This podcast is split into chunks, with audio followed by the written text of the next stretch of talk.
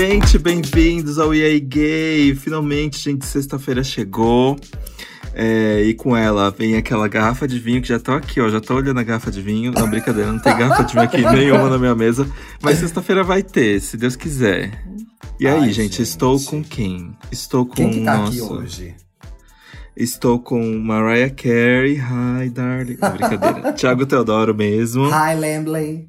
E temos um convidado que eu tô muito feliz em apresentar. Vitor Martins. Deu oi pra gente. Olá! Põe barulho de aplausos. Gritaria. Dantas, você é o editor, você tem que, você tem que botar o barulho. Ai, eu dou eu trabalho não gosto que... Põe Eu barulho não de gosto que me dão trabalho no ar. Põe laser. Nossa, quando, quando falam essas coisas eu corto assim, ó. Tem, Parece que ninguém pediu, não acontece. Eu já Foi fiz isso no. Estamos Bem. Thiago nem Já, deve a gente saber. pede as coisas pro Dantas. Não, depois eu vejo que você não faz o que eu peço, é uma grossa. Gente, Vitor Martins é esse amorzinho que escreveu um monte de livro, Um Milhão de Reais Felizes, tipo uma história de amor, 15 dias. Qual foi o último que você lançou, Vitor? O último livro lançado foi Um Milhão de Finais Felizes. O tipo Uma História de Amor não é meu, é uma tradução. Eu traduzi o livro. Ele, ele é de um autor americano chamado Abdi Naezimian. E foi a única. A última coisa que eu publiquei esse ano, né, em parte. Ah, Mas é uma história tradução, linda também. Foi um é. trabalho de. Sim, Eu sim, recebi esse é, livro é um livro incrível. Poliglota. Mentira, Ti, você vai amar, você vai amar. Você que é tipo gay Tá que gosta da aqui, história Vitor. do movimento, esse livro é incrível, é incrível. Ah, Eu acho que, que qualquer bom. pessoa LGBT que queira entender e conhecer mais sobre os privilégios que a gente tem hoje, quem veio atrás da gente, lutando por esses privilégios, lutando pelos nossos direitos, Olha. precisa ler esse livro. É um livro incrível, assim, que, que é, é, é uma homenagem a todos os nossos heróis do passado, assim. É incrível. Nossa, livro tem um pouco disso, né? Às vezes você tá com o livro na mão, não presta muito atenção, mas vem alguém e te conta sobre o que é, né? Uhum. Dá vontade de ler já. Então eu vou ler e vou falar dele aqui no programa depois que eu ler. Maravilha. E o último que eu Arrasou. publiquei foi Um Milhão de Finais Felizes, publiquei 15 dias. É, 15 dias esse ano sai também nos Estados Unidos e no UK. Então, se o vi Gay isso, tiver gente. ouvintes internacionais, em breve vocês podem comprar the Whole Time nas melhores Parabéns. livrarias por aí. What's up, faggots? Every Thursday and Friday on every uh, stream platform. Isso. That's right. Parabéns, querido, você merece. É verdade, gente. O Vitor é muito notado internacionalmente. No meu, no meu Twitter, eu sempre vejo ele tweetando em inglês, agradecendo Ai, é tão reviews. humilhante. Eu odeio. É muito chique. Hey, Eu me you. sinto ridículo tweetando em inglês. Mas tem que falar com todas as audiências. É, pois é, eu, eu tenho que pensar muito. É, é muito assim, ai, comercialmente é bom eu tweetar uma coisa ou outra em inglês, às vezes, pra engajar, né? Engajar É. com o meu futuro público. Tem que fazer Mas que nem eu sempre me sinto ridículo. É meio Anitta, é uma, situa é uma situação. Anitta, né? É meio a Gisele Bündchen botando a mesma legenda nas fotos em três idiomas, sabe? eu me sinto meio assim, só que com menos dinheiro e menos luxo. O dinheiro virá, o dinheiro virá. O que, que a Hum. gente tá fazendo aqui hoje, Dantas? Nessa Gente, eu- sexta. Hoje é um assunto. A gente falou aqui que sexta-feira era dia do assunto leve, né? E aí o que acontece? O tema do programa: Nossas saídas de armário. Caramba, que leve, né? Nossa. Que leve! Mas tem um motivo muito importante. Domingo é comemorado o International Coming Out Day, que é o Dia Internacional da Saída do Armário. E, gente, pra começar, saída do armário. As pessoas vivem me perguntando: saída do armário é um termo, vál- um ter- um termo válido? Pra mim ainda é, gente. Eu nunca entendi por que problematizar a saída do armário. De verdade. Você acha, Eu também não, Vitor? eu acho, eu acho um termo va- eu acho um termo universal. Eu acho É, é, e eu acho que é uma, é uma alegoria muito interessante, né? Porque quando a gente só fala assim, quando a gente fala sobre o armário, eu acho que toda pessoa gay, LGBT, ela tem essa, essa ideia mental do que, que é o armário dela, né? Porque o nosso armário pode ser diferente para muita gente. Tem gente que vive a vida inteira num armário minúsculo, empoeirado e horrível, e tem gente que se sente confortável dentro do armário, vive dentro de um, de um closet maravilhoso. Então eu acho que o armário é diferente para cada um, Hilton. mas esse, esse ato de sair do armário eu acho muito, muito universal, assim. É, eu acho a expressão tão tão forte, né? É tão, é, é, tão fácil de identificar o que a gente sente quando fala disso que Uhum, teve sim. algum momento houve uma problematização porque seria uma coisa meio, ai, a, a pessoa como se fosse algo negativo estar no armário, né? E que remetia Uhum, a um momento uhum. muito negativo da vida da pessoa, mas eu acho que não. Eu acho, e eu acho assim como você que a figura é muito interessante mesmo, né? São vários armários. São vários armários. Sim, como era o ar- o armário de vocês? O meu, gente, era um armário com portas transparentes, né? Eu, tava, eu tava ali dentro, mas todo mundo tava me vendo. Mas eu achava que eu tava ali, ó, escondidinho. Mas existe um embasamento. O International Coming Out Day é celebrado no dia 11 de outubro, por quê? Porque foi uma data escolhida em 1987, que é o aniversário do Marco Nacional de Washington para Direitos de Gays e Lésbicas. Não sei se isso Ai, já que é um. legal! Eu não sabia É, que não era sei história. conhecimento, cultura, aprendizado. Ela é. Exato, entendeu? Aqui também é um. Você sai aprendendo alguma coisa. E... Tô brincando, a gente sai em todos os episódios. Mas engraçado que tem um link muito interessante. É um. Não é coincidência, né, gente? Porque a gente sabe como o capitalismo funciona. Mas foi na mesma, é na mesma semana que o influenciador Gustavo Rocha é, saiu do armário patrocinado por uma marca. Eu não É, vou a falar mais, pouco porque a gente já falou muito né? disso, aqueles, né? Mas, gente, Dantas, mas é legal que a gente descobriu essa data. Eu não conhecia essa data, né? Mas não tem muita festividade, não se fala muito disso, né? Não, é que nem É. Brasil. feria- é, é um- uma comemoração mais low-key, né? Uma comemoração tipo o dia da É árvore. tipo o assim, dia que a do gente- primo. o dia da árvore. O dia É da do árvore é primo. primeiro de alguma coisa, eu sei, não é? É Tem meio isso, é o dia da árvore das gays. É o dia da árvore Exato. das gays. É o dia da árvore das gays. Olha, eu, tá, eu, fiquei, eu fiquei conversando com as gays aqui sobre saída do armário no Twitter. Gente, tem histórias que chegam a ser engraçadas, mas muitas delas, pelo menos das pessoas que me responderam aqui, foram tristes, né? Uhum, envolve uhum. pai e mãe brigando, envolve gente saindo de casa. Então, assim, eu não sei como foi pra vocês na- dentro da família. Com que idade você saiu do armário, Vitor? Foi tudo de boa? Ah, Quem me dera. Eu, eu tive. Foram diversos processos, assim, né? Porque de- teve, teve uma época muito cedo, eu devia ter uns 14 anos, eu acho. A minha Hum. mãe achou, tipo, pornô no computador, sabe? E aí foi. não. É, Esse é um clássico. Mas, mas foi. Foi assim, uma foto, um negócio que ela viu no, no arquivos recentes, sabe? Eu deixava numa pasta escondida. Mas aí rolou meio que uma conversa. Mas a minha família sempre foi uma família muito de tipo, joga tudo pra debaixo do tapete e a gente finge que isso nunca aconteceu. E aí eu Ah, tive essa então, conversa só assim, com ela. E eu sei não lá. vamos falar sobre, né? Sim, meu- eu com os meus 14 anos, eu não, mãe, foi só uma fase, uma curiosidade. Mas assim como o Dantas disse, o meu armário sempre foi assim, transparentíssimo. Eu era muito, muito viadinho quando era criança, desde sempre. Gostava de princesas, gostava de, de cantar rodando pela casa. E É, eu também. então era, era difícil esconder, assim. Só que quando eu era mais novinho e eu era assim. Às vezes a gente. É, é- é- as outras pessoas descobrem isso antes da gente, né? Isso é meio que Sim. roubado da gente. Porque eu não tinha noção do que, que eu era, eu não tinha noção de como eu poderia expressar a minha sexualidade, a minha existência, mas as outras pessoas na escola, na igreja, elas já sabiam o que eu era. E elas já antecipavam É, já tava todo mundo mim. apontando o dedo e, e é você muito nem se ruim, isso é entendia direito, né? Sim, é É horrível. muito ruim mesmo. Mas aí a minha saída do armário. Eu nunca tive a oportunidade de sair do armário para minha família. Eu fui arrancado. Não teve o ritual. Possíveis, arrancado de dentro do armário. Mas hoje eu consigo contar essa história rindo. Porque é assim que a gente lida com as coisas. Você até falou isso sobre isso no, no último episódio, né, Ti? Sobre o Sim. The Boys in the Band, sobre como os gays eles usam o, o humor pra, pra sobreviver, pra, pra seguir em A frente. nossa dor, assim, né?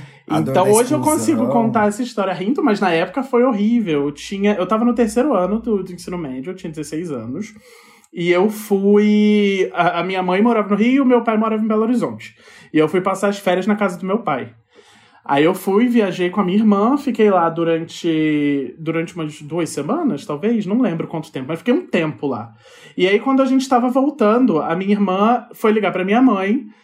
É, e, e, a minha irmã pediu para eu ligar para minha, pra minha mãe e falou assim: Vitor, avisa pra mamãe que a gente já tá voltando, que a gente vai pegar a estrada agora para voltar. Aí eu liguei para ela, minha mãe tava muito esquisita. E como nessa é. época minha irmã já era casada e eu sempre tive uma ligação muito forte com a minha mãe, a gente sente quando, tipo, a nossa mãe tá estranha, né? Quando ela não tá. A gente sabe. A gente, a gente sabe. sabe. Ela tava com a voz super estranha e tal. Aí eu falei, mãe, o que que foi? O que que foi? Ela, não, não é nada. O que que foi? Ela, não é nada. Aí eu perguntei de novo, falei, o que que aconteceu? Ela, quando você chegar em casa, a gente conversa. Ai, meu eu Aí vai a viagem toda rezando, Eu né? devia ter desligado coisa. o telefone ali e falado, tá bom, tchau. Mas eu, a minha irmã viu e falou: o que, que foi? Eu falei: ah, sei lá, a mamãe tá nervosa com alguma coisa. E passei o telefone pra minha irmã.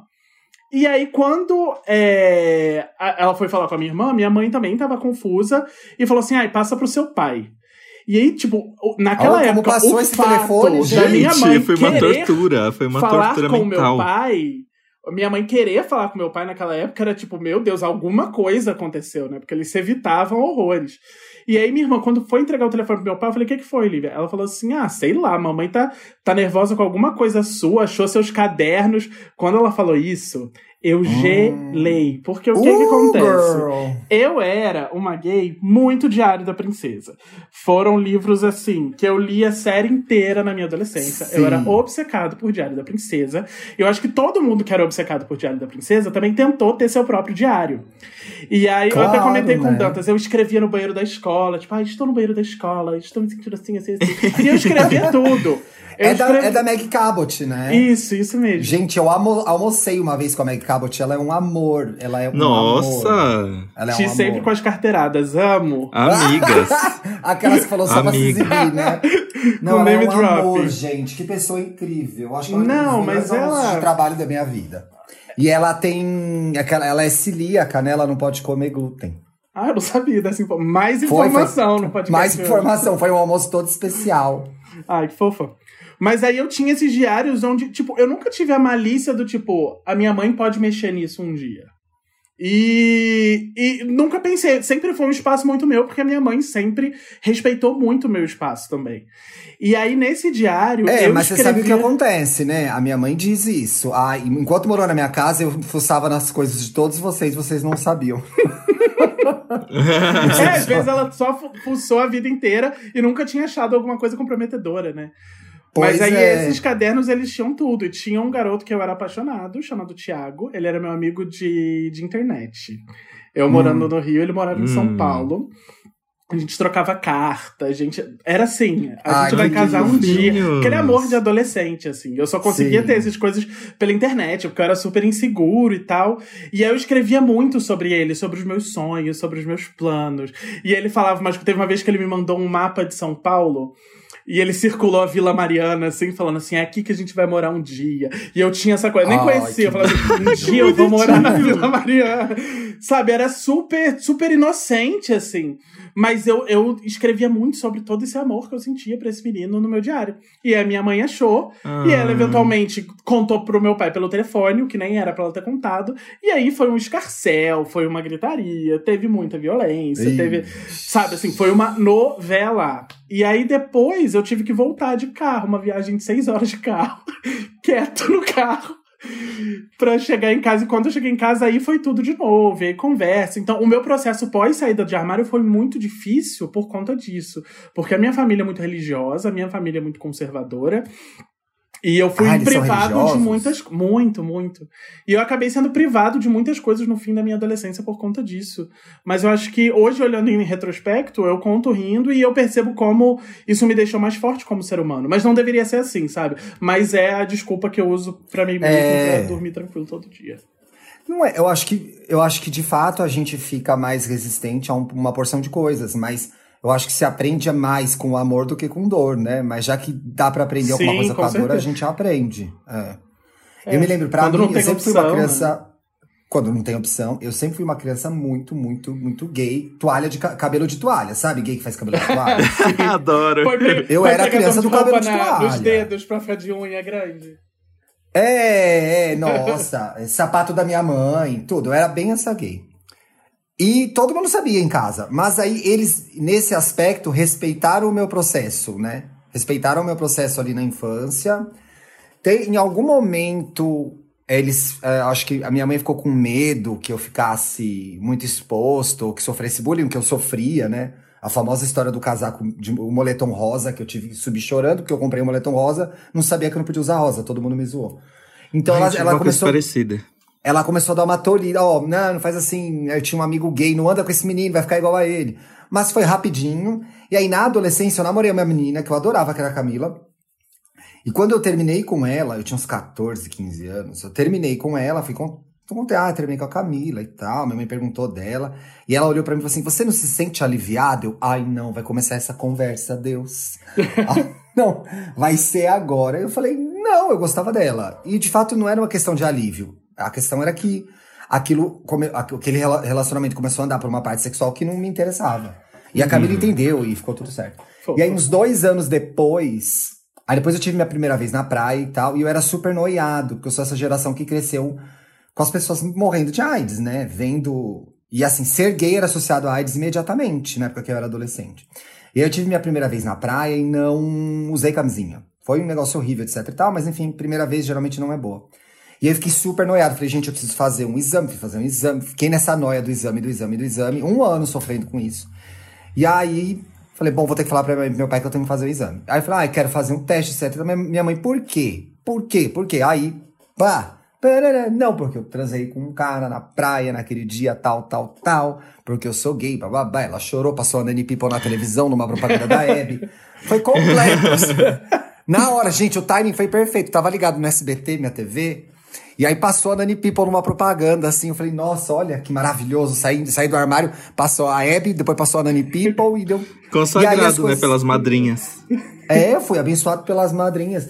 E aí, depois, a sensação é, foi de muito alívio. Muito alívio. E eu tive que correr para alcançar a minha família, porque eles já conversavam tanto sobre isso, que para eles era old news, né? Então, assim, eu tive old, que. mo, old que você Old, mo. Old que? Tava lá, tava todo mundo old que. E eu me lembro de uma. Logo que eu tinha saído do armário, meu irmão era pequeno, o Vitor, devia ter 10 anos, vai tem 30, sei lá. Devia ter uns 10 anos e, e- e ele jogava muito The Sims. Ele e minha mãe jogavam muito The Sims. Eles, a minha mãe joga ainda. E ele montou um. Tava montando o The Sims dele lá. E ele falou: ah, se você quiser, você pode montar. Você e seu namorado. Eu, Oi! Não estou preparado para ter essa conversa. Como, como que eles estão tão adiantados? E aí a coisa foi se foi andando, mas o pré sair do armário, né? Até essa doença psicológica que eu inventei, que eu tinha que fazer um teste, fazer um teste, acho que era muito mais por medo. Hipocondríaco desde novinho. Desde, sempre doente, sempre doente, sempre doente, mas a pessoa doente, ela não sofre, entendeu? Porque Uhum. quando ela tava, ela, ela tá sempre tá doente mesmo, então não tem problema. Ela não tem medo de ficar doente, entendeu? Ela não tem medo de ficar doente, ela tá sempre doente. E aí eu acho que foi o pré, esse ano antes, até eu conseguir verbalizar isso, que foi o mais difícil, de muita tristeza, muito isolamento, muita. Eu acho que até um, um quadro de- depressivo ali. Que depois eu fui tratar mais tarde, mas assim. Eu acho que podia ser pior. Foi tudo bem até. Como que foi pra você, Dantas? Olha, gente, esses, vocês falando sobre é, quase descobertas e tudo mais, essas, essas pistas que a gente dava, eu já dei tanta. Meu Deus do céu. Eu, não, eu tinha um lembro- pôster das Spice Girls no guarda-roupa, né? Assim, só quem não, só não vi, só não via quem não queria, né? Porque um pôster das Spice Girls é assim. Eu. Como é que fala? Eu tava. Eu teve um dia. Era quando, mais ou menos? Eu acho que era 2014. Alguma coisa aí. Eu estava vendo pornô gay. Que isso, né? Eu estava Hum. lá, eu no mundo mais. Brincadeira, acho que nem era. E, e aí, bum, a minha mãe entrou no quarto. Aí eu. "Ah!" Aí eu, eu tava tão desesperado que o meu primeiro reflexo foi tampar a- o monitor com a mão. E não faz nenhum sentido. Não, não, faz nenhum sentido. Então, a primeira coisa que você tinha que fazer era guardar o pinto, depois o, o computador. É, entendeu? É, desligar o computador da tomada, alguma coisa assim. Mas eu fui e botei a mão na frente da tela. E aí a minha mãe falou assim: ah, vendo pornô, né, filho? E não sei o quê. E aí teve um. Foi, foi bem de boa, só que assim, ela não conseguiu ver o que tinha no monitor. Então eu estava vendo pornô gay ela abriu a porta, só que ela não conseguiu ver que eram dois caras. Então eu nunca fui descoberto nesse exato momento. Uhum. Mas ela já tinha catado, né, o rolê? Não, não sei, porque poderia ser um pornô hétero. Não tava, não dava para ver de onde, qual era o site. Mãe sempre sabe, gente. Eu acho Eu que... acho que mãe sempre sabe. Eu também acho que mãe sempre sabe. Às vezes ela tenta fingir que não sabe, ou ela é se engana, mesmo. ela arruma todos os artifícios possíveis para justificar, mas no fundo ela sempre sabe. A minha eu mãe sempre soube, que... porque eu fui ter é. a, a, conversa séria com a minha mãe anos depois, eu já era adulto, foi tipo meses antes de eu lançar meu primeiro livro, porque Sim. a gente viveu a vida toda nisso de jogar para debaixo do tapete e eu não tinha tido uma conversa de adulto com a minha mãe. E aí eu Sim. fui numa terapeuta holística com consulta tarô pra Devo falar com a minha mãe ou não? Da... Não, é, pra, pra, ver, né? E eu fui super cético. Ela era mãe de uma amiga minha. Eu falei, ai, gente, ela vai, sei lá, falar qualquer coisa que qualquer horóscopo da internet me fala. E ela, tipo, me arrasou. Ela falou tudo que, que eu legal. precisava ouvir. E uma das coisas que ela falou para mim foi isso. Ela falou assim: você só vai parar de ser visto pela sua mãe como uma criança quando você conversar com ela feito um adulto. Aí eu, ah, tá, tá. tá Olha. E é. aí, quando eu fui ter a, a, conversa séria com a minha mãe, foi por telefone, eu já morava em São Paulo e tal. É, ela falou, Vitor, você não tá me contando nenhuma novidade. Eu falei, ah, então, eu tenho um namorado de quatro anos que você não sabe. Ela, ah, aí já é uma novidade, mas de resto. não, então eu acho que, que sim, eu acho que a mãe, de certa forma, sempre sabe.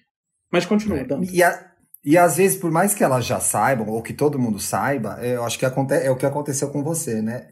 É importante pra gente verbalizar e ter a conversa, a gente falar, né? uhum. né?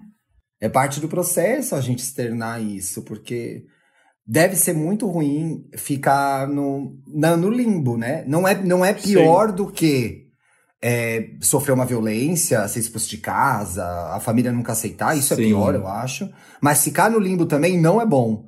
Porque é quase uma não existência, né? É aquele Sim. casal que é aquele casal que tá 10 anos juntos e aí eles vão pra casa da família, ai, o fulano, ai, o fulano trouxe um amigo dele. Só é, pessoas, grandes amigos. É, ah, é o amigo. Não fala assim do amigo do seu tio. Dá oi pra o mim. colega não, de quarto. Namorado. É, é broderagem. Não, é namorado, marido, namorada, mulher, esposa, sei lá. Né? É muito Sim. ruim. O limbo é muito ruim. E às vezes a gente se acostuma com o limbo. Eu digo a gente, enquanto, enquanto gays, né? A gente uhum. se acostuma com o limbo e acha que tá bom. Não tá, uhum. o limbo não é bom. E o limbo deixa a gente num lugar que a gente não aprende a depois a, a se envolver com as pessoas, Sim. a desenvolver relacionamento. Porque você precisa de um enfrentamento, positivo é. ou negativo. Alguém precisa, alguém precisa te posicionar no mundo. É, e aí essa... viver no limbo é muito complicado. É, esse limbo acaba afetando, eu acho que, tipo, tantas áreas diferentes da, da vida, sabe? Às vezes pode tornar, fazer com que a gente se torne pessoas extremamente permissivas, que vão aceitar qualquer coisa e, e aceitam Sim. relacionamentos horríveis porque elas não sabem se posicionar, elas não sabem dizer o que elas querem. Vai, eh, pode te causar, sei lá, ficar para sempre em empregos horrorosos porque você não sabe se posicionar, Sim. porque você... Isso afeta a gente de, de muitas formas diferentes. Exatamente, Vitor. E sem que a gente perceba, né? Sim. Sem que a gente perceba. É inconsciente. E aí, Danta, você tava vendo lá o Sean Code no computador, entrou. E aí, isso foi um caso. E aí, eu tava jogando The Sims. Olha o The Sims de novo. Aí eu estava jogando The Sims e eu descobri que dois Sims, homens, podiam namorar. Oh. E aí eu fiquei assim, o quê? E aí eu criei um casal de, é, de Sims e eu botava eles para se beijar e ficava, gente, eu tô chocado que dá pra fazer isso no videogame. Só que aí, e aí, tipo, eles estavam na piscina, eles saíram da piscina, estavam se beijando horrores no sofá. E aí, o meu pai abriu a, o meu pai abriu a porta. e aí, nesse reflexo, eu consegui tirar o computador da tomada.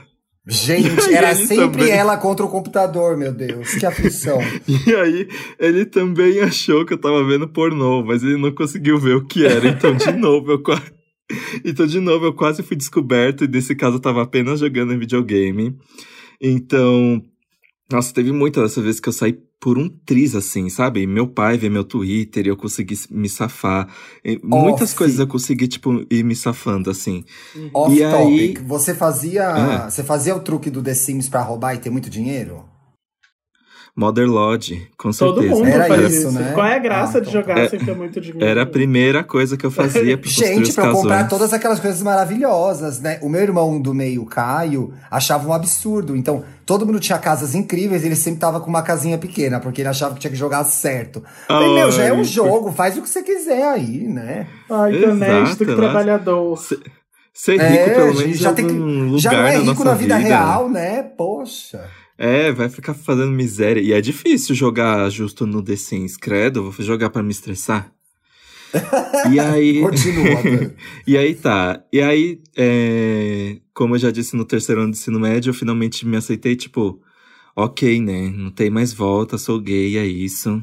Porque antes eu tinha esse negócio Acabou, de que. boa de sorte. Só que o que acontece? Meus pais sempre me davam pistas de que eles não tinham uma opinião muito, sabe, legal sobre isso. Então eu tinha muito medo. Ah, E os eu sinais fiquei- que eles davam era sei- de que talvez eles não aceitassem. Sim, e eu sei bem por cima, tipo, bem por cima mesmo, porque eu acho que é uma história que a minha mãe, não sei, talvez tenha alguma vergonha, que eu acho que quando, quando eu era criança, eles me levaram em alguma avaliação pra saber se eu tinha tendências a ser gay. Meu E deu que não. Olha que curioso aqueles, né? Vai ter que refazer E aí, agora. E aí, quando eu fiquei sabendo disso, eu fiquei, gente, e o que, que é isso, né? Olha a preocupação deles. E só que aí, é, aí eu acho que eu já contei até aqui essa história. Teve um dia que eu e a minha mãe nós estávamos no mar, e ela perguntou, Felipe, por acaso você é gay?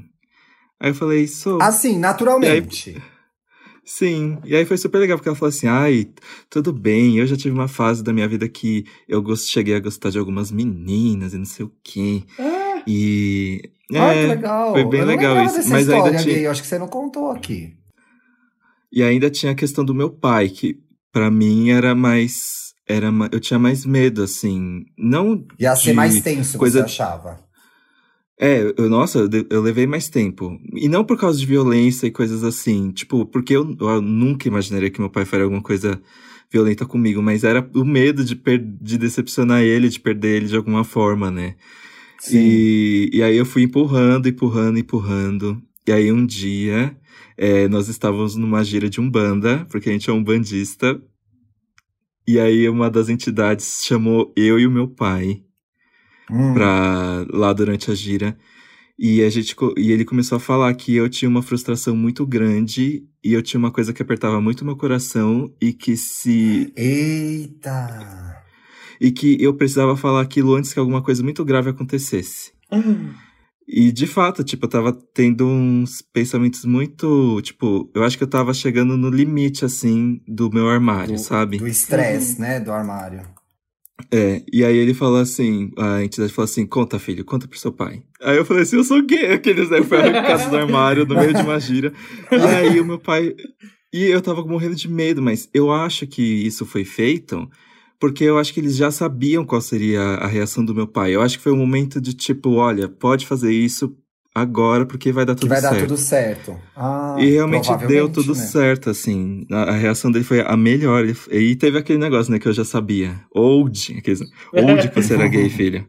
E, e aí, desde então, tudo tranquilo. Nossa, os meus pais já conheceram namorados meus, tipo, de passar realmente um tempo de qualidade, assim. Tipo, meu pai Uhum. chegar pro namorado e falar, ai, é, traz aqui os seus vinil pra eu limpar pra você. E eles ficariam horas conversando. Então, hoje em dia tá tudo certo. Só que como eu coloquei na pauta, pra mim, tipo, é um processo muito desgastante, porque eu acho que eu devo carregar traumas e inseguranças e coisas que estão enraizadas em mim por causa desse tempo no armário. Porque você vai testar o seu o amor que as pessoas sentem por você e tudo pode acontecer na sua cabeça. É uma coisa muito desgastante, é, só E que é um também nível- exige muita Ai, não, eu ia, eu ia dizer. E é um nível de estresse que a gente, muito jovem, não tem estrutura emocional para suportar, entendeu? Nenhuma. Então, nenhuma. Nenhuma, né? Então eu acho que cria realmente feridas. Eu queria achar uma palavra melhor que essa, mas vou usar essa, tá? Eu acho que cria algumas feridas que a gente leva para a vida, né? Que são fatores determinantes na nossa vida adulta. Porque aquela transição da criança para o adulto, que é a adolescência, várias coisas são. Nada é definitivo, mas muitas coisas são decisivas, né? E se tornam vícios de comportamento, traços de personalidade, por conta do que você viveu na adolescência. E é assim, ou de que a adolescência do LGBT é uma porcaria, né? É uma porcaria. Sim. Agora, a de todos é. A de todo mundo uhum. é ruim, mas a nossa tem esse tem esse recorte do, da, da, da, orientação sexual e torna tudo muito mais difícil, torna a vivência da adolescência mais difícil. A gente falou um pouco disso no último programa que a gente falou do We Are Who We Are, o quanto a gente não conseguiu viver várias coisas legais na adolescência pelo medo. Sim. Só por ser gay, né? Muito difícil, Sim. gente. Eu e não sinto saudade tipo, dessa a... época da minha vida. É, e, e assim, nossa, tá, e eu acho que o tempo no armário, que eu, que eu passei anos, anos, anos, anos, tipo, me fez ter costumes meus que eu não me orgulho. Por exemplo, estar no armário me fez ser um bom mentiroso. Porque eu tinha que viver uma. Porque a gente tinha que... que mentir muito. É, Exato, e a, mentira, que... a mentira, às vezes, vem na nossa cabeça totalmente elaborada, prontinha, assim. É. É, a gente consegue. Gente, eu nunca tinha feito essa associação. elaboradas muito rápido. É verdade, eu nunca tinha feito essa associação. Você aprende a mentir muito bem. Gente, a maior mentira, vezes, né? da minha vida por causa disso quando é, eu me mudei para São Paulo, eu fiquei um ano solteiro, piranha de pegação. Sim. E aí eu conheci meu namorado e a gente tá junto até hoje. E a gente começou a morar junto depois de um ano que eu tava morando aqui. E aí, depois de um tempo, minha mãe veio, tipo, ah, quero te visitar. E aí oh. eu gelei, porque eu não tinha contado para ela que eu tinha um namorado e que eu morava com ele. Ela achava que eu morava sozinho. E aí eu fiz uma coisa que depois eu prometi pro meu namorado, eu falei, eu nunca mais vou fazer isso com, com, você na minha vida, porque eu me senti um lixo. Mas no final de semana que a minha mãe veio, ele foi pra casa dos pais dele e eu fiz a limpa em casa para parecer que era um apartamento onde ah, uma pessoa vivia. Ah, mas era o que você podia assim, fazer, né, Vitor? Não horrível, tinha muita coisa. Horrível, né? horrível. Só que, tipo, a minha mãe é burra, né? Claro. E aí eu, eu lembro que, tipo, eu morava, naquela época a gente morava numa kitnet, assim, minúscula na Consolação. Então era super incrível uma pessoa sozinha morar ali, porque era um apartamento Sim. muito pequeno. Mas eu lembro, tipo, na noite anterior, a gente rodando o apartamento junto e tentando apagar esses rastros, sabe? E aquilo foi Ai, tão doloroso para mim. E quando ele foi embora, quando ele entrou no carro, eu voltei pro apartamento e comecei a chorar, que nem um ah. louco. E oh. aí foi nessa hora que eu falei: eu nunca mais vou fazer isso com você, porque a próxima vez que a minha mãe vier, você, ela vai te conhecer, ela vai saber quem é você. E aí, quando ela veio, ela. Ela foi, enquanto eu fui na padaria comprar pão pra gente, ela fuçou na, no cesto de roupa suja. Ah e ela, ué, Vitor, essa calça é aqui sério? não te cabe, né? eu falei, ah, é, é velha, é pra doar. Aí inventam umas desculpas, né? Aí tinha uns livros de, de uns artbooks de videogame e eu nunca, Sim. eu não era, meu, meu namorado é apaixonado por videogame. Eu não era tanto assim, ué, coisa de videogame aqui. Eu falei, ah, é de um amigo meu que tá se mudando pra Argentina e ele não conseguiu vender tudo a tempo, ele deixou comigo ah, pra eu vender. Sabe, tipo, gente. a mentira vem assim, na hora, sabe? E isso foi uma experiência horrível. Então, assim como eu prometi com meu namorado, a, a vez seguinte que a minha mãe veio, ela já sabia da existência dele. Ela Sim. conheceu ele e foi muito isso que, que o Dantas falou, sabe? Os dois têm uma relação muito legal. Ele teve, ela já veio diversas outras vezes, né? Mas teve uma vez que ela veio, que ela veio, a minha mãe é artesã, né? Ela é artesã, costureira, e aí tem uma feira de artesanato que acontece todo ano aqui em São Paulo que ela gosta muito de vir. Sim. E aí teve um ano que ela veio, que era o final de semana da Bienal, que é tipo o final de semana que eu mais tô ocupado em toda a minha vida. E eu falei: "Mãe, é Bienal". Ela falou: "Ah, não tem problema, eu vou com o Rafa". Eu falei: "Ah, então tá bom". e eles foram, eles passavam, tipo, o final de semana inteiro juntos e a gente só se via de noite. E eles, tipo, com piadinhas dele, conversando. Então, isso é, é, é, muito gostoso, ter essa coisa, essa, essa normalidade, que é uma coisa que sempre me perturbava muito, porque a gente cresce num mundo muito hetero, heteronormativo, onde Sim. a regra é: minha sogra é uma monstra, eu odeio a minha sogra. E na minha é. cabeça, eu sempre pensava assim: ai, será que um dia eu vou ter uma sogra? Que eu vou poder chamar de sogra? Será que um dia eu vou ter uma, essa relação Exatamente. de genro e sogra? A gente Porque nunca a gente sabe- não tem essa Não normalidade. tem, né? É, as nossas famílias, Sim. né? Será que eu vou ter marido? Será que eu vou ter sogra? Será que eu vou ter sobrinho? Será que eu vou ter filho? São coisas que a gente não cresceu vendo, né? Eu achei interessante da sua história é, sobre essa primeira vez que ela veio, que vocês tiveram que apagar os rastros do casal, que muito novos ainda, mesmo a gente tendo saído do armário, a gente entra no armário várias vezes de novo, né? É, Às vezes num a gente não fica trabalho, acostumado. Numa situação social. Então, no começo fica muito esse. E ainda pré-redes sociais, ainda. Eu acho que com as redes sociais fica mais simples de você entender quem é a pessoa. Mas pré-redes sociais, então era assim: cada lugar que você chegava, ou pelo menos eu me sentia assim, em cada lugar que eu chegava, eu. Como se eu precisasse, né? Uma femininíssima, mas eu precisava falar que eu era gay, precisava falar que eu era gay. Então a, a pessoa precisa saber, porque era um, foi um eterno sair do armário até eu entender que eu não precisava fazer isso, entendeu? Que eu não tinha que ficar dando explicação sobre mim para as pessoas. Mas até hoje eu me pego, às vezes eu encaixo assim, ah, não, porque meu namorado, ah, não, porque meu namorado, numa roda de pessoas desconhecidas.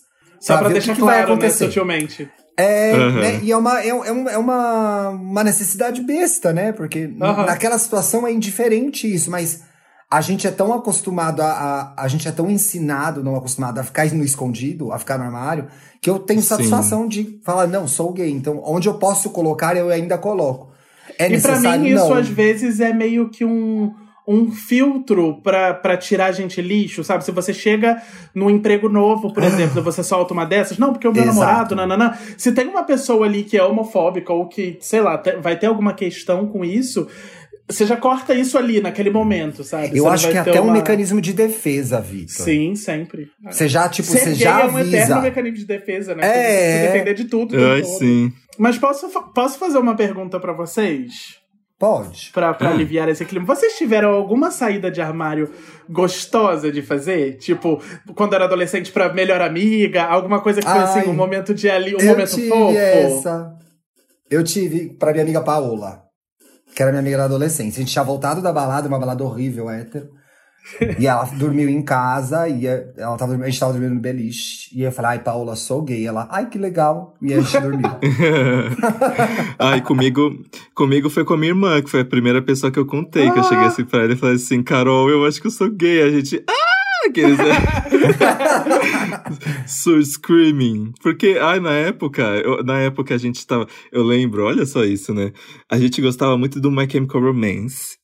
E o Aff, Jared Way tinha várias fotos beijando caras. E eu e a minha irmã, a gente achava lindo, isso né? muito. Aham, E a gente achava isso bonito. muito legal. E aí, quando a minha irmã, eu acho que deu um estalo nela, tipo, ai, você é gay, que, que legal. Tipo, foi uma reação super legal, assim. Mas ela Tá, mas foi a primeira a o- saber. E o anos se Gerard Way passaram até outra pessoa né? saber. O Gerard Way preparou a sua irmã pra esse dia. Preparou a minha irmã. E eu me Né? lembro quando a gente viu as fotos dele beijando outros caras, a gente ficou chocada. Ficou o quê? Passada. Comigo também foi com a, com a primeira a primeira pessoa que eu contei, que foi a minha amiga, minha melhor amiga da época, a Gabi. É, E como eu já tava no limite, assim, que eu precisava contar pra alguém, porque a gente chega nesse momento, né? Tipo, eu preciso contar pra alguém que eu tenho certeza que vai continuar me amando. Sabe? Eu preciso, eu preciso compartilhar isso com alguém. Eu preciso ter alguém que, se eu ver um menininho bonitinho na rua, eu vou poder olhar e falar, hum, que bonitinho, né? E ela vai olhar pra mim e falar assim, hum, bonitinho. Exato. Sabe? Então eu tive esse momento, e, e é um momento que eu até coloquei alguma coisa meio similar no meu primeiro livro, que foi essa. Eu queria muito contar pra ela, mas eu não conseguia, eu tava muito nervoso. Nessa época eu devia ter uns 15 anos, 14, 15 anos. Sim. Eu tava muito nervoso, e aí ela era. A gente estudava na mesma escola, mas ela era uma série abaixo da minha, né? Então a gente não estudava junto, mas a gente andava junto em todo momento que a gente não tava estudando. E a gente tava voltando pra casa andando, assim, porque tudo se fazia andando. Na cidade onde eu morava é uma cidade pequenininha, então eu estudava perto da escola, então a minha vida era tipo ficar andando Onde pelo era? centro da cidade. Nova Friburgo. é Nova uma Friburgo. cidade na região serrana do Rio. E aí eu tava, a gente tava voltando da escola pra casa. E eu, eu preparei ela durante o dia, sei lá. Acho que no recreio eu falei, Gabi, hoje quando a gente estiver voltando, não chama fulana não, porque tinha uma menina que sempre voltava com a gente. Falei assim, vamos só eu e você, porque eu quero conversar com fulana, você. né? Você já, que, você já, queria tava, ter- é. você já tava querendo, né? Eu queria um momento nosso, assim. Sim. E aí ela ficou o dia inteiro, tipo, o que que o Vitor vai me contar? O que que o Vitor vai me contar? E eu acho que ela genuinamente não esperava, assim, sabe? Apesar de eu ser muito, muito criança viada, eu acho que ela não esperava. E eu não conseguia botar para fora. E ela chegou para mim, ela, ela tirou o caderno dela da, da mochila, assim, entregou o caderno para mim e falou assim: escreve. E aí eu lembro que eu escrevi assim: eu sou gay, num pedacinho de papel, dobrei, entreguei pra ela e, e me afastei, assim, fui andando na frente. Ah! Ai, que legal! E aí é, é muito engraçado que eu acho que isso é uma das imagens. Eu não sei se eu cinematizo demais ela na minha cabeça, se foi bonito, assim, na vida real. Sim. Ou se, tipo, as minhas lembranças escolheram transformar ela numa, numa imagem maravilhosa do filme da minha vida, sabe? Porque tem coisa que às vezes se a Ai. gente de fato visse, ia ser um- uma, uma coisa super normal. Mas isso na, na minha cabeça, no filme da minha vida, é uma cena, assim, chave e muito bonita. Porque eu lembro de eu andando na frente, assim, pra não ver a reação dela. E eu não senti que ela tava me seguindo. E eu falei, meu Deus, ela, ela parou de me seguir nesse momento. Ela, ela não tá mais comigo. E aí, quando eu olhei pra trás, ela ainda tava parada com um pedacinho de papel na mão. E ela só, tipo, abriu o braço, assim, pra, como, tipo, ai, vem cá e me abraça. Ai, foi Ai, tão que bonitinho, lindo. gente. Ah. Foi um momento, assim, que eu me senti eu, de verdade, pela primeira vez na minha vida, com alguém, assim. Que lindo, que Foi linda essa história. A gente precisa contar, né? Eu me lembrei agora dos meus amigos de faculdade. Quando eu entrei na faculdade, eu tinha 17, 17 para 18. Logo ali no começo, no primeiro ano, eu tinha um grupo que era o meu. Foi meu grupo durante a faculdade toda, que éramos cinco amigos. Tinha inclusive um outro gay, o Ricardo, que é casado e tudo hoje. E a gente tava na biblioteca estudando. Eu falei, gente, o negócio é o seguinte: eu sou gay, tá? Eu não quero que fique dúvida nenhuma aqui. E aí a gente tinha um nosso amigo hétero, o Vinícius, ficou passado. Ele, como assim? Você... O, o, tio chegou meio passivo-agressivo, tipo, eu sou É. hétero. Isso é. É, não, ele ficou passado, tipo assim. Não, é, a gente é amigo até hoje, ele, mas. Aí eu lembro dele olhando pra mim, é, mas. Mas. Eu falei, não, não, não tem mais. Ele. Gente, é sério. Mas eu, deu, eu achei que foi fofinho a reação dele, mas, mas, mas, mas, é, é isso mesmo. Vamos. Continua o trabalho de teoria da comunicação, ai.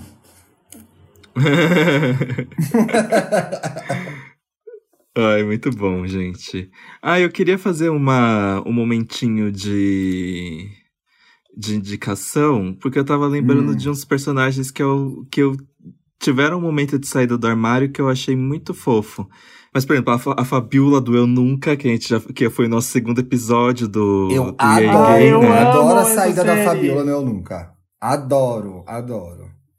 Sim, e tem o tio do, do Mundo Sombrio de Sabrina, que, tipo, que é, é um super fofo, né? Você assiste, Sabrina? Aham. Eu não vi, Eu gente, assisti- a eu não vi a última temporada. hoje. Isso. Mas, tipo, toda a descoberta dele e a forma como ele se revelou ser um homem trans, tipo, foi tudo, foi tudo tão sensível e ao mesmo tempo ele foi tão abraçado. A gente fica falando de saída de armário no- na perspectiva gay, mas no final toda a sigla precisa sair do armário, né? Sim. E na perspectiva de um homem trans, eu acho que foi muito bem relatado a, a saída do armário do, do Tio. E tem o, o. Como é o nome dele? O Todd, do Bojack Horseman, que tem um episódio só dele de se descobrindo assexual.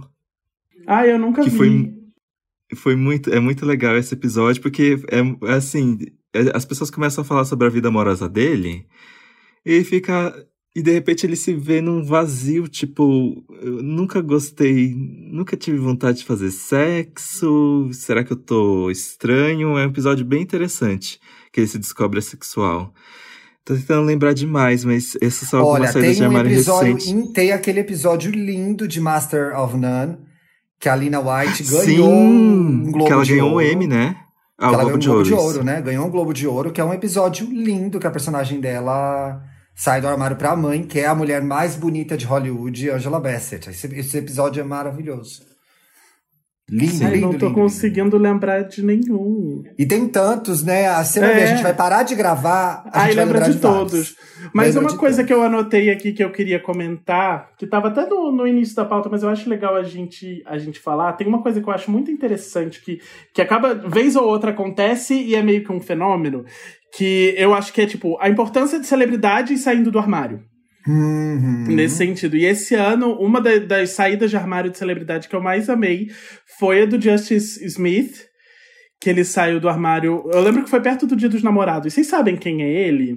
É verdade, ele fez Detetive Jurassic Pikachu. World. Sim, Detetive Pikachu. E no Down. dia que ele saiu do. então Ele fez The Get Down, que é maravilhoso. E no dia que ele saiu Eu do armário e postou foto beijando o namorado dele. Eu fiquei tão feliz por ele, assim, e por, e por ele existir. E aí eu olhei pro Rafa e falei assim: ai, vamos ver Detetive Pikachu de novo? Porque Gente, a gente vê é o menino do coisas- Get Down. Sim, Ai, a gente é lindo, vê de eu não uma sabia forma que ele era diferente, gay. sabe? Eu acho tão legal. Sim, a gente cai, vem cá.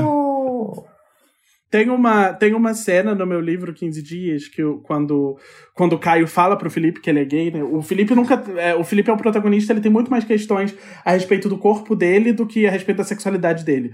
Mas o Caio, Sim. como a mãe dele é muito conservadora, ele tem muitos problemas com a sexualidade. E aí, quando o Caio sai do armário pro Felipe e fala: Ah, então, é isso, isso, isso, eu sou gay.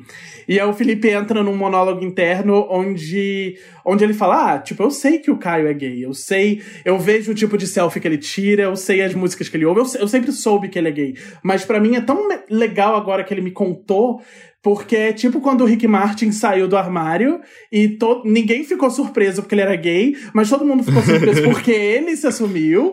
E de repente Sim. era muito mais legal ouvir Living La Vida Louca agora, sabe? Porque agora Pois o Steve é. Martin é oficialmente gay, sabe? Quando a gente E assim, oficializa e essas resolve uma coisas. questão pra mim, porque é inadmissível. Eu senti tanto tesão por uma pessoa hétero e ele era gay, então tava tudo Sim, certo. Sim, esse tempo todo. Eu tinha muita coisa, mas não é possível, gente. Eu acho esse homem muito perfeito. Ele não é hétero, não é, não é. Enfim, depois a gente sabia que ele não era mesmo, né? A gente não tinha como. Mas eu, eu acho legal por conta disso, sabe? Porque celebridades, influencers e pessoas que, que se posicionam dessa forma, muitas vezes elas levam tempo, elas demoram, porque existe um sistema. Principalmente na, na indústria do, do entretenimento, na mídia e tudo mais, existe um sistema muito terrível por trás disso tudo, mas a, a maneira como isso pode ser usado para ampliar essas vozes e, e normalizar tudo, eu acho sempre muito legal. Eu fico muito feliz quando uma Sim. celebridade que eu gosto sai do armário. E, e é muito legal, né? Um ato de, de coragem. né? De o coragem, Rick Martin né? mesmo ficou anos sendo vendido como galã latino. Se ele dissesse, talvez naquela época, se ele dissesse que era gay, saísse do armário, ele talvez não tivesse feito o sucesso que ele fez, né? Ele fala muito sobre isso. Eu não Sim. sei se você usa o, o Apple Music, Ti, mas tem, dentro das rádios do Apple Music, tem uma rádio chamada Proud, que eu acho que ela Ai, é quinzenal ou mensal. E ela sempre traz uma, é, uma entrevista com alguma pessoa da indústria da música que é LGBT. E tem um episódio com ele. E ele fala sobre tudo que ele teve que enfrentar pra finalmente conseguir sair do armário e como, tipo, se ele não saísse do armário naquele ponto em que ele saiu, a carreira dele ia acabar, porque ele nunca mais ia conseguir fazer nada, porque ele não se sentia genuíno em nada que ele fazia. É muito, é muito legal a entrevista dele, vale a pena ouvir. Ai, já, já abri aqui o programa, vou ouvir também. Adorei a dica. Olha, tem, teve o Todrick Hall. Ah, e o Todrick Hall é ótimo também. Ele fala muito sobre processo criativo, o processo criativo dele na quarentena, e pra mim foi tão inspirador porque eu me sinto tão desinspirado pra fazer qualquer coisa e, e, e Tá ele tão difícil, tudo, assim. né, nesse momento. Sim, é muito difícil. Ai, tem o Billy Porter! Ah! Esse programa é Vamos maravilhoso. parar de gravar que eu quero ouvir amo todos esses programas agora. E Ti, e eu acho que Hum. isso que é legal no, no Apple Music. Sabe quem tem um podcast no Apple Music? O Elton John. Sim! Ai, gente, eu não tenho o hábito de- do, do Apple Music. Vou, vou entrar, porque, por Você exemplo, tem Elton que John. ter Eu amo hábito. Elton John. E o programa do Elton John é um maravilhoso. a entrevista dele. Ah. Vocês conhecem a Rina Sarawama? Sim, Sim. eu amo. Ai, a entrevista dele com ela é super fofa, porque ele fica elogiando ela É por- horrores e ela super sem graça, tímida. Ela, ai, obrigado. Imagina, tipo, Elton John É, te porque- elogiando horrores, eu ia morrer. Ele elegeu o álbum dela o melhor de 2020 até agora, né? Sim! Ah, e o podcast, é o, o nome do podcast é uma das músicas que eu mais amo do The Elton Rocket John. Hour. Não. Ah, então eu achei o antigo. Tô louca. Eu achei um. I guess that's why they call it the Elton John Podcast. Não é esse? Não, É, o que ele tem na Apple Music é, é o The Rocket Hour, né? É, o The Rocket Hour. É, mas Isso. ele já teve esse aqui também, ó. I guess that's why they call it the Elton John Podcast. Tem esse também. Isso. A bicha trabalha, né, gente? A bicha trabalha. Aí eu gosto Tem tanto quando trabalhar. descubro celebridades que têm podcasts. Teve um dia que eu entrevistei a Thalia, que a gente falou sobre podcasts, porque pesquisando pra pauta, eu descobri que a Thalia tinha um podcast. Aí eu falei assim, ai, Thalia, que legal, porque eu edito muitos podcasts. E ela, ai, que... A conversa, gente. Ai, não, sabe uma coisa que eu queria falar? Sabe uma coisa que eu queria falar? Hashtag Arlindo perdeu o BV. Ah, É é, isso, Arlindo gente. perdeu o bebê. Ontem foi um dia, hein? Incrível para todos os gays. Nossa, nossa. Foi, Ai, foi que lindo. E, e sabe o que eu mais amo? E que o Victor com certeza está acompanhando super também? Porque virou uma corrente de ilustra, né? Se você acessa o Sim. hashtag Arlindo Perdeu o BV, você vai ver, tipo, uma grande colaboração de artistas, Victor incluso, que fez uma arte linda sobre isso, de todo mundo fazendo a própria versão da tirinha onde o Arlindo perde o BV. Ai, tão lindo, gente. Fiquei muito emocionado. Gente, eu tô navegando pela hashtag agora, Arlindo perdeu o BV, e a coisa mais linda, façam isso vocês que estão ouvindo esse programa agora. Tá maravilhoso. E quem não conhece Arlindo, ouçam o EA Gay com o Ilustralu, que foi incrível. Que amorzinho que Olha, é Ilustralu, né, gente? Ele, ele faz o nosso publi, eu amei. Ah, é, porque amei, esse adorei. episódio foi o episódio em que, que me fidelizou como EA Gayer. Ai, Porque eu fui ouvir por causa da obrigado. Luísa. E aí depois chega a notificação, eu já fico todo. Eba! Porque eu tô, eu tô Eba. aprendendo a ouvir podcast agora. Fico feliz em saber. Muito bom. Nossa, esse Sabe da que eu Ilustralo queria- foi o que eu mais chorei. Ai, Ai. foi lindo, né? Foi bem bonito. Eu assisti um filme tão bonitinho na Netflix esse fim de semana e eu ia falar dele na terça, esqueci, vou falar agora na sexta. Bom, que vocês já ass- assistem no fim, no fim de semana. Ele chama Querido Ex, é um filme coreano. Coreano será? É, um filme coreano. E é a história de um. Um homem morre, né? E a, é, a história não é do homem que morre, né, gente? Ele morre no começo. A história. Tô parecendo o Silvio Santos explicando o filme. né? Na verdade, o filme é, é, é, é em Taiwan, tá? Gente, cheguei lá, abri a página do filme no IMDB. Então vai dar tudo certo agora. Não desistam. Já vieram até aqui, poxa, vai dar certo. Chama Querido Ex, é de 2018, eu vi na Netflix, é um filme taiwan, taiwanês.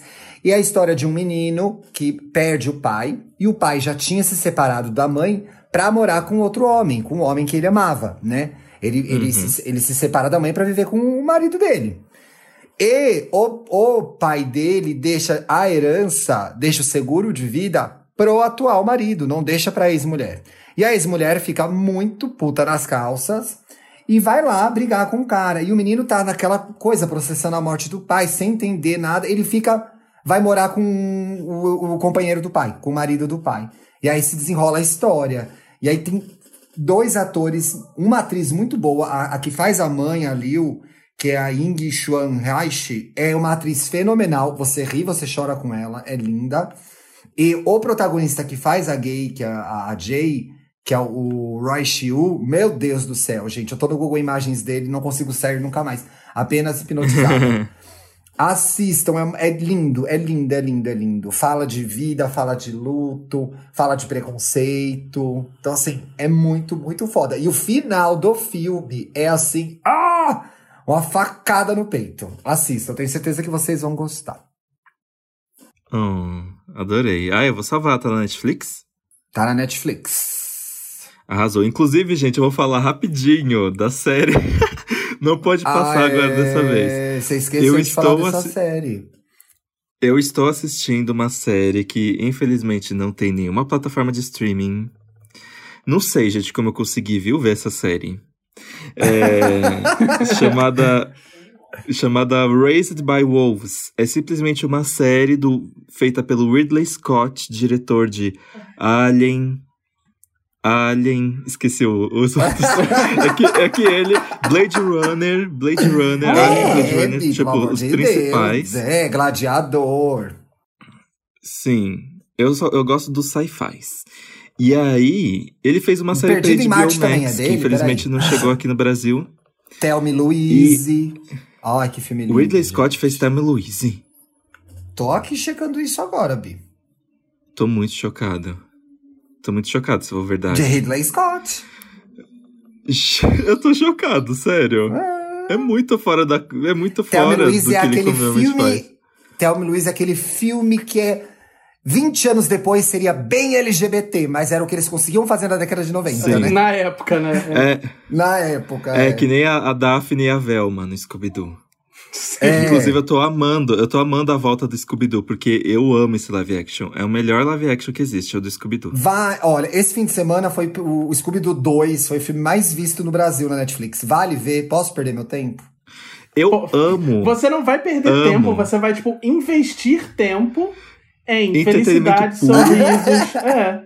Alegria. Eu você gosta de amava, feliz, então você eu vai amava gostar. esse desenho. Eu amava esse desenho. Amava, amava, amava. Tipo, o, Vou ver, o- então. o casting é tão perfeito, parece que literalmente saiu do desenho e foi pro filme. É muito bom. Eu amo os live action de Scooby-Doo. Então vou ver. Perfeitos demais. Mas, então, do que tá falando. Assim, Raised by Wolves, série da HBO Max, que infelizmente não chegou no Brasil ainda. E Qual que é a é história? muito legal. Oi? Qual que é a história? É, a história é bem misteriosa, assim, tipo, eles não entregam tudo logo de cara, e se eu entregar, eu vou começar a dar spoiler, mas a série começa com uma nave atingindo um planeta, e dentro dessa nave tem dois androides que eles são responsáveis por é, gerar humanos dentro desse planeta. E aí o, existe a androide chamada mãe e o androide chamado pai. É um planeta assim que aparentemente é inabitado. Ele tem as condições perfeitas para crescer vida, mas não existe vida. Uhum. É só mato, só plantas, etc. E então eles dão à- luz seis crianças. E ali eles têm a missão de repopular a humanidade, porque uma coisa muito fodida aconteceu na Terra. Muito fodida mesmo, assim. Tipo, dizimou, dizimou todo Ó, mundo. que acabou. interessante essa história, hein? Fiquei intrigada. É. Só que aí o que acontece? Existem muitos mistérios, porque você, ah, você não sabe se a mãe é, ela tem, tipo, ela tem um cuidado muito excessivo com tudo, então às vezes ela parece ser uma coisa meio do mal. Você não consegue entender as intenções da mãe com a educação das crianças. O pai parece ser uma coisa, tipo, complacente, mas ao mesmo tempo desconfiado. É, muita coisa dá errado. Aparentemente, eles não estão sozinhos nesse planeta. E o que, que aconteceu na Terra para eles terem que ir num planeta que é assim. S- 400 anos-luz de distância, que só Eu tô um Android muito intrigado. conseguiria Eu vou chegar. dar um jeito de ver isso, né? É muito louco. E cada episódio conta um pouquinho do que tu, de tudo que aconteceu. E é bem chocante conforme a história vai se mostrando. Mas ela é, é- é recorrente, tipo, semana a semana, ou já saiu tudo? Eu, se eu não me engano, eles, eles fizeram alguma coisa igual a Apple TV, que soltaram alguns de uma vez e depois virou semanal. Aham. Então, por Ah. exemplo, eu- o 10 saiu na semana passada. Ah, já Então tem já 10, acabou- então já dá pra. É, já Já acabou dá a pra começar a temporada. ver, entendeu? É, não vai ficar Provavelmente vai ser né? renovada. E é muito bom, porque é o melhor do Ridley Scott mesmo. Tem muito, tem muito da essência de Alien, tem essência de Blade Runner. É, é assim, Ridley Scott numa série. Ok, e muito. quem que produziu lá fora é Showtime? O que que é, pra não ter aqui no Brasil? HBO Max. E é engraçado, né? Porque Ah. algumas coisas da HBO Max chegam aqui, tipo We Are Who We Are, mas Raised by Wolves não. Pois é, que bizarro, né? Sim. Mas, bom, tem aí, né? A internet está aí pra ser é, a internet desbravada. tá aí, né? tá, tá- tem de graça na internet. É igual essa série que ganhou um monte de Globo de Ouro esse ano e não estreia aqui nunca. Que é, como é que chama? Skit. Ai, gente. Eu nunca tinha ouvido falar. Tanto que eu Ah, nem é a sei. série que ninguém conhecia, né? Pois é, venceu um monte de M. Ou Globo de Ouro, não É. sei. Não M. estreia. é, não estreia o negócio. Você não consegue ver em nenhum lugar. Eu, é, é Schitt's Creek. Eu sabia porque Isso. a Mariah assiste e sempre twitta. E teve um casamento que. É, enfim, a Mariah, a Mariah formando a cultura pop dos, das A lentes. influencer Mariah Carey. A influencer Mariah Carey sempre posta. E teve uma cena de casamento que eles usaram uma música dela, inclusive, na série. E aí eu descobri que existia a série, mas assim, primeiro eu não sabia que era boa, agora eu sei que é. E aí parece. Tá naquela coisa, na, naquele lugar da Amazon Prime, não sei se vocês já passaram por isso, que você acha que nem a 11 primeira temporada de Modern Family, que eu achei lá, tá lá, mas não pode dar play ainda. Então, assim, não põe lá Amazon Prime, se não pode dar play. Né? Amazon Prime é um pesadelo navegar. Fica aí a minha reclamação. E, aproveitando, reclamar da interface da HBO Go. Pronto. Pode continuar o programa agora. Isso. Vitor, muito obrigado, viu? Gente, eu que Vitor, agradeço. eu muito amei obrigado pelo convite. Eu amei bater Meu papo parceiro com de Animal hoje. Crossing. Sim. Você tá participando dos eventos de Halloween? Tô. Eu também, depois a gente conversa sobre. É, mas enfim, obrigado pelo convite. Eu amei participar, foi incrível. É, todo mundo que tá ouvindo, se vocês quiserem me encontrar, é só procurar Vitor Martins em qualquer rede social, que vocês me acham lá. Pelo amor de Deus, leiam meus livros. É, Sim, exato. E é isso, muito obrigado, um beijo. Beijo, Vitor. Obrigado você. Bom fim de semana, Beijo, meu povo. gente. Bora sextar! Sextou.